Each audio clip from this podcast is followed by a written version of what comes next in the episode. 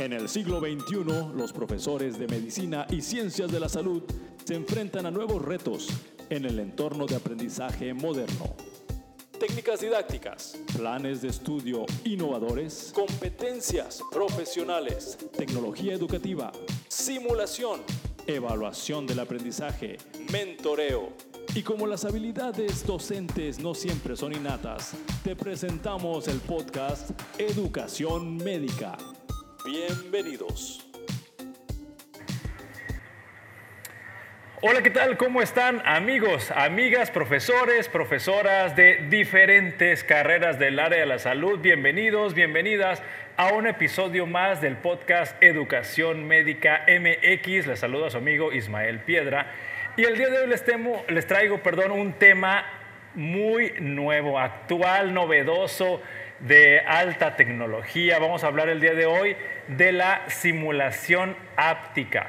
Para esto tenemos una invitada especial, es una experta en muchas áreas de la educación. Tenemos a la doctora María Paz Rodríguez Hop.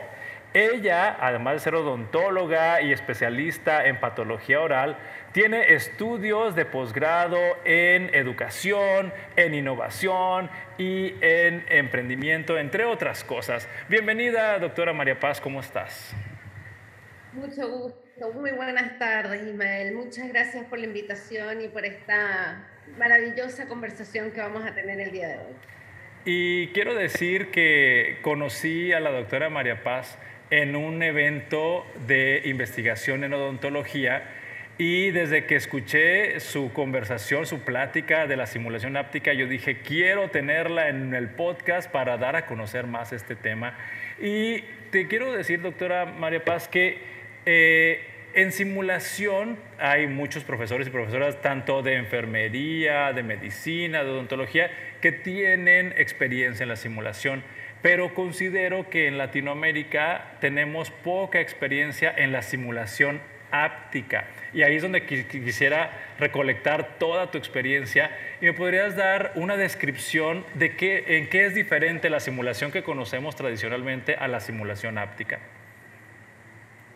Mira, la simulación clínica, que es lo que también ha, estado en los últimos 10, 15 años en los currículum y sobre todo muy fortalecido durante la pandemia, con pandemia porque llegó para quedarse, es una estrategia metodológica que puede utilizar tecnología de baja, mediana o alta fidelidad, en donde se utiliza transversalmente para todas las carreras de la salud y es un proceso que ayuda al estudiante a aprender a través de su experiencia, a través de un escenario, en donde tiene un entorno seguro, con un profesor o un tutor y su diseño, implementación de la actividad y un debriefing, es decir, la retroalimentación. ¿ya?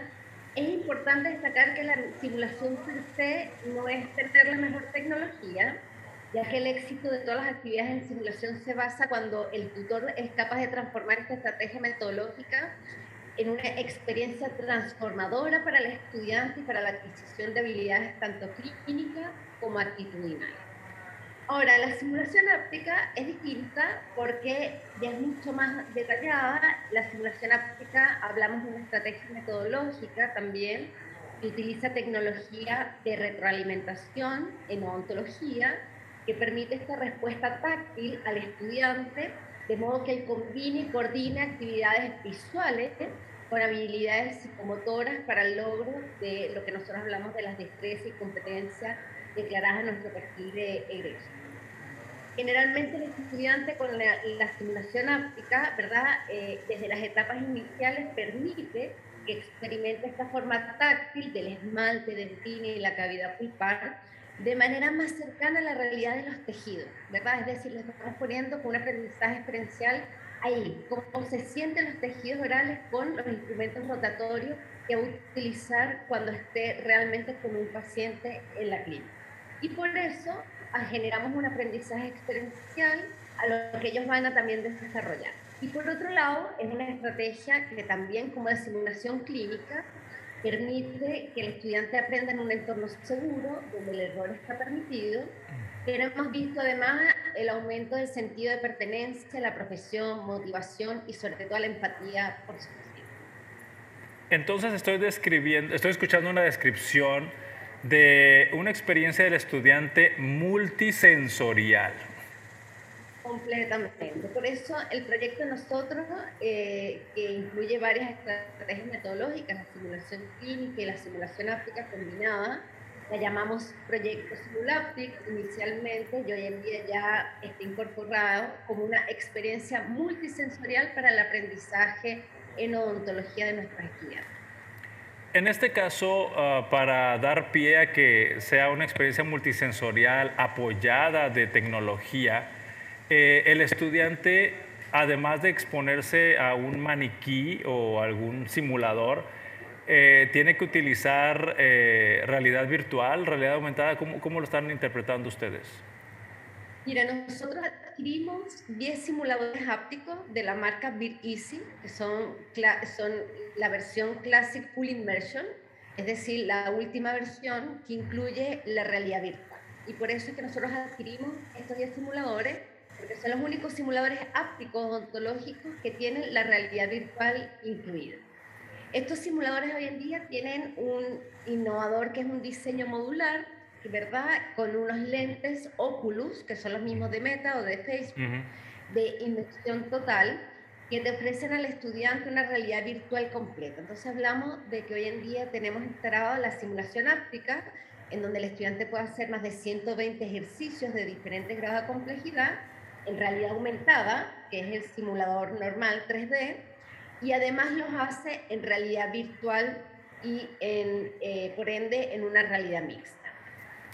Eh, todo esto con ejercicios que están, tan recargados ya hoy en día en el software, que son de operatoria, de rehabilitación, endodoncia, prótesis, implantología, tanto como ejercicios que podemos cargar de sus pacientes a través de un escáner de la cavidad oral y los podemos ingresar al sistema a modo que el estudiante practique tanto en realidad aumentada como en realidad virtual lo que va a hacer previamente en la cavidad oral.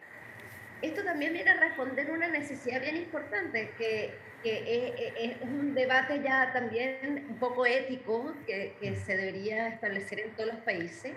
Nosotros tenemos una ley de deberes y derechos de los pacientes, que es la ley 20.584, que habla de una protección ética, de seguridad y confianza, y por ende también nuestro proyecto y la incorporación de esta tecnología como medio para adquirir competencias mucho más potentes y fortalecerlas en sus etapas previas al ingreso a la clínica, también tienen como prioridad generar un modelo de aprendizaje experiencial que sea transversal y que apunte a que tengan obviamente una atención de excelencia para los pacientes durante su formación Bien, entonces entiendo que el, simulador del que nos estás compartiendo tiene precargados más de 100 escenarios de aprendizaje, de como dijiste, de diferentes áreas de la odontología y diferentes niveles de complejidad. Pero me, me encantó saber que tú sabes que en todas las escuelas habemos, y me incluyo, profesores inquietos, eh, profesores que nos gusta aportar, y entonces también se puede construir nuevos escenarios para programarlos en el simulador. Sí, eso eh, ha sido algo maravilloso. Eh, lo hemos ido trabajando sobre todo porque eh, también recalcar que la simulación áptica iniciamos un proceso de fortalecimiento en la carrera de pregrado, pero hoy en día estamos llegando a las especialidades odontológicas en su inicio, como una etapa preclínica, eh, y articulando el pregrado con la formación de especialistas en esta área. Y lo más importante que hemos logrado hacer y que eh, logramos trabajar con la empresa, con Virisi, es efectivamente que tú puedas escanear, es decir, una integración de los sistemas y de los software que te permite a través de un escáner intronal escanear la cavidad oral de un paciente, lo colocas a través de un archivo muy fácilmente, lo importas dentro del simulador áptico, el estudiante trabaja, hace todo lo que es la parte de, de, de rehabilitación y de cavitación de los dientes, ¿verdad? En un escenario de realidad aumentada y realidad virtual, porque hacemos, lo sometemos a ambas estrategias metodológicas y posterior esto va a un escáner 3D y sale el modelo con el trabajo realizado del estudiante y ahí obtiene la primera retroalimentación del el profesor. ¿Qué hemos visto que impacta eso? Que posteriormente cuando el alumno lo sometemos a lo que va a hacer previamente y hace previamente en este entorno seguro con esta estrategia metodológica, lo que después va a hacer en su paciente, mejora obviamente los errores, por ende baja las malas praxis que puedan ocurrir o errores durante la atención del paciente. El alumno llega con mayor confianza, es mucho más eficiente los tiempos porque conoce todo lo que tiene que hacer y ya tuvo ese primer debriefing con el profesor o con su tutor y por ende es mucho, tiene una mayor confianza y motivación por lo que va a ser y seguridad, sobre todo en el proceso Así que eh, este software o integración del sistema para nosotros ha sido maravilloso porque lo puedes hacer para todas las disciplinas. Es importante que esté claro. Y algo que me fascinó cuando, cuando nos conocimos allá en Cali, Colombia, es que, eh, y fue motivo por el cual me acerqué a ti, es sobre el tema de debriefing o evaluación, porque eh, el simulador le da al estudiante un reporte que me pareció fascinante y me gustaría que nos ayudes a describir el reporte que recibe el estudiante, además del debriefing del profesor. Claro, el simulador áptico eh, te permite, como tiene doble pantalla, la versión Classic, el que es Classic Full Immersion, tiene dos pantallas, el estudiante va trabajando y en otra pantalla al mismo tiempo va dando una evaluación objetiva y en tiempo real de cada uno de sus procedimientos. Y además el estudiante ingresa con una clave y un usuario y queda registrado completamente todo lo que es su precisión, la progresión, exactitud y tiempo de trabajo. Entonces podemos estimar o lo que estamos apuntando ahora como parte de completar lo que estamos en el proyecto, que es al conseguir curvas de aprendizaje en odontología que lamentablemente no se han podido medir, pero que ya hemos visto que frente a repeticiones continuas de ciertas acciones, el, el, simulador te entrega una gran cantidad de datos, es decir, el Big Data, a manera que tú analices y puedas ver las competencias. Permite además imágenes 3D, de, las cavidades y de los dientes trabajados, a manera que el profesor también pueda verlo, pero la evaluación pasa a ser 100% objetiva porque queda estipulada y registrada a través del sistema, quien también le permite al estudiante generar una retroalimentación y una autoevaluación. Sí, definitivamente esta, esta experiencia de, de, que el simulador te dé un reporte de, de tu práctica o de tu experiencia eh, día por día o hora por hora o, caso por caso. Es que eh, hay muchas posibilidades, ¿verdad? Eh, creo que el estudiante puede decir, me falta precisión, me falta corregir mis ángulos, mi ergonomía, me falta hacer las cavitaciones al nivel, o también algo que, descubrí que, que el, el sistema tiene tanta seguridad que si yo elijo una pieza de un tamaño equivocado, no me va a permitir usarla. No te lo permite, exactamente. Te genera automáticamente un, error o falla del sistema que no te permite. Por eso es que ahora podemos establecer realmente evaluaciones eh, que están bien orientadas a los desempeños, porque puedes aplicar un sistema de evaluación de competencia en donde puede ser evaluado de forma planificada y estructurada, con un énfasis en esta objetividad de la actividad propiamente tal, en la cual se va a someter poco a poco a diferentes grados de, de complejidad. Durante, Mientras pasa el tiempo, más complejos van siendo los ejercicios. Y volviendo al tema de la experiencia multisensorial, yo recuerdo que en el simulador óptico que observé eh, existe un pedal que el estudiante está manejando con el pie y está una pieza de mano que, que sí vibra o sí tiene un peso muy parecido a la realidad.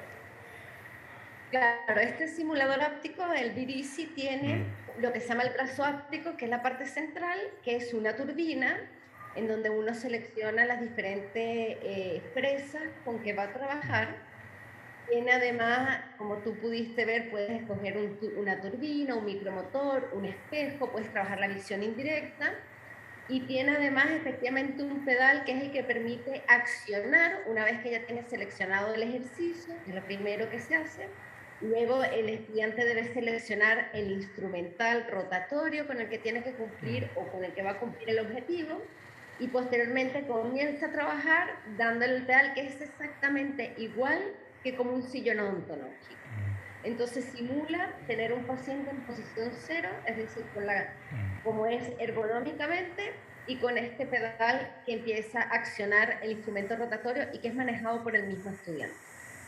Bien, ¿y qué experiencia has tenido como profesora? Eh, ¿Qué opiniones has recogido de tus estudiantes respecto a el gusto, la, la aceptación que han tenido del simulador áptico?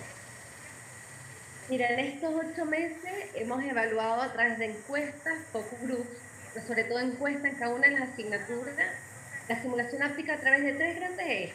Uno, como estrategia metodológica, que ellos hoy en día la están viendo y, trabajando en sus diferentes asignaturas, como la experiencia de la simulación áptica y de la realidad virtual y la percepción que ellos tienen del funcionamiento y uso del laboratorio, propiamente tal. Y esta encuesta la responden todos los estudiantes, todos nos entregan su consentimiento y lo que te puedo decir es que al día de hoy, después de estos ocho meses, eh, tenemos un resultado entre 96 y 100% en que los estudiantes están muy de acuerdo, que consideran que es positivo para su proceso y adquisición de competencias, de que se sienten en un entorno más seguro, que las actividades se basaron en tres etapas, o sea, ya, ya ellos mismos hablan del briefing, de la simulación y del debriefing. Ellos mismos ya dicen que permite el desarrollo de habilidades psicomotoras y cognitivas para el proceso formativo y que además ellos pueden desarrollar el aprendizaje observacional. Y todo esto, además, destacando como parte de la motivación, pues dentro de los grupos y la respuesta abierta, el trabajo en realidad virtual para ellos les hace súper motivante, es muy motivador eh, y los ha incentivado a querer tener mayor cantidad de horas. Hoy lo que nos pasa es que nos están teniendo más cantidad de horas eh, en, en, simulación áptica en las actividades prácticas. Sí, fíjate que con esta explicación que nos das me hace mucha, o, puedo ver mucha similitud en esta simulación áptica en odontología con lo que ocurre en los simuladores de vuelo, por ejemplo, que hay, hay, que hacer muchas horas para poder pasar al siguiente nivel y aquí creo que tiene un contexto similar. Efectivamente, nosotros lo insertamos curricularmente en 15 asignaturas, cerca del 39% del plan de estudio. Traspasamos 1000% de las horas curriculares prácticas a simulación que es bastante dentro de un plan curricular. Bastante. Y efectivamente ahí eh, empieza desde una baja complejidad hasta una alta complejidad durante todo el proceso curricular y además lo utilizamos como complemento en la etapa clínica cuando el estudiante está con paciente y siente que él mismo necesita como estas horas de práctica en el simulador, tiene horas de biblioteca abierta en donde puede ir y utilizarlo y reforzar él mismo sus competencias o si lo estiman sus tutores. Muy bien, y yo, yo, yo había investigado que los estudiantes de odontología voy a decir, ya eran felices con el Fantomas, por ejemplo, con el simulador, eh, los primeros que, que, salieron, pero ahora con simulación áptica creo que es un otro nivel. Sí, es otro nivel. O sea, yo, los simuladores que son la cabeza, que son los fantomas, como bien los conocemos, son simuladores de muy baja fidelidad. Son simuladores que se están utilizando más de 20 años en odontología.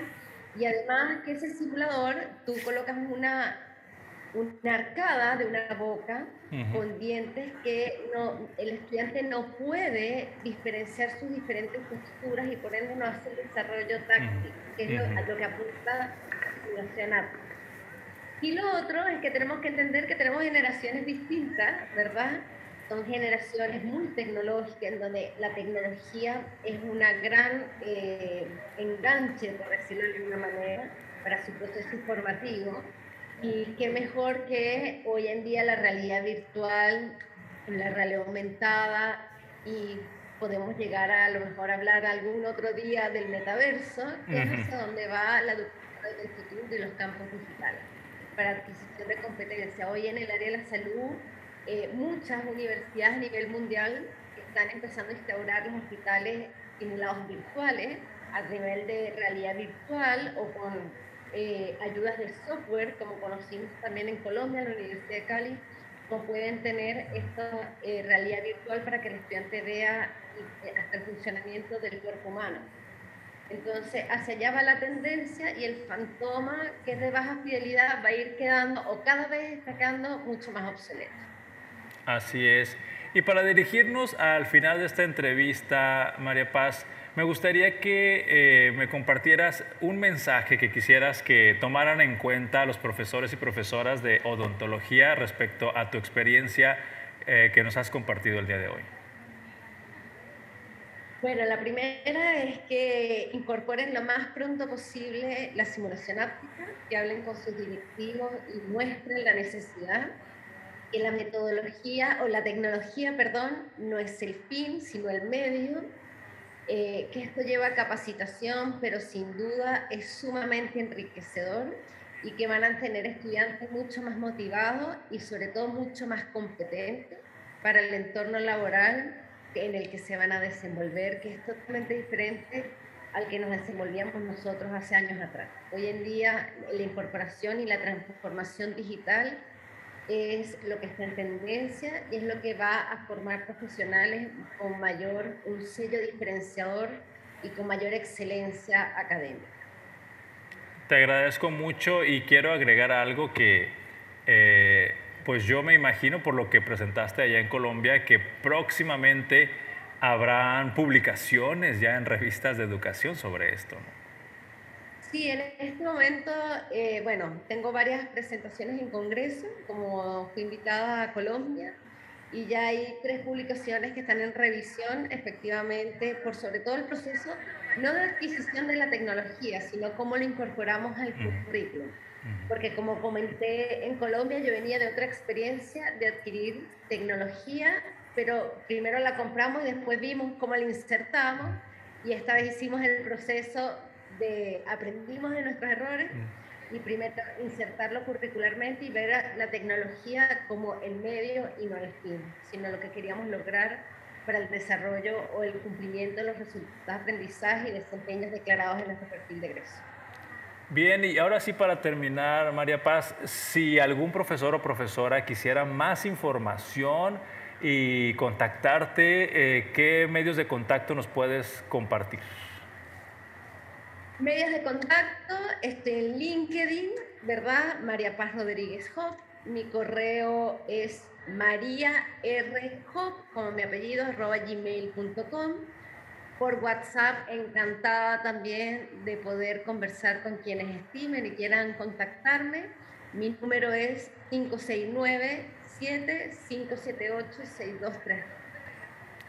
Pues te agradezco muchísimo esta, esta conversación y creo que por medio de la, también de la tecnología y de las redes podemos crear y difundir más las buenas prácticas que estamos haciendo en diferentes países porque en este mundo globalizado, pues las barreras de los países las acortamos bastante por uso de la tecnología, como lo estamos haciendo en este momento.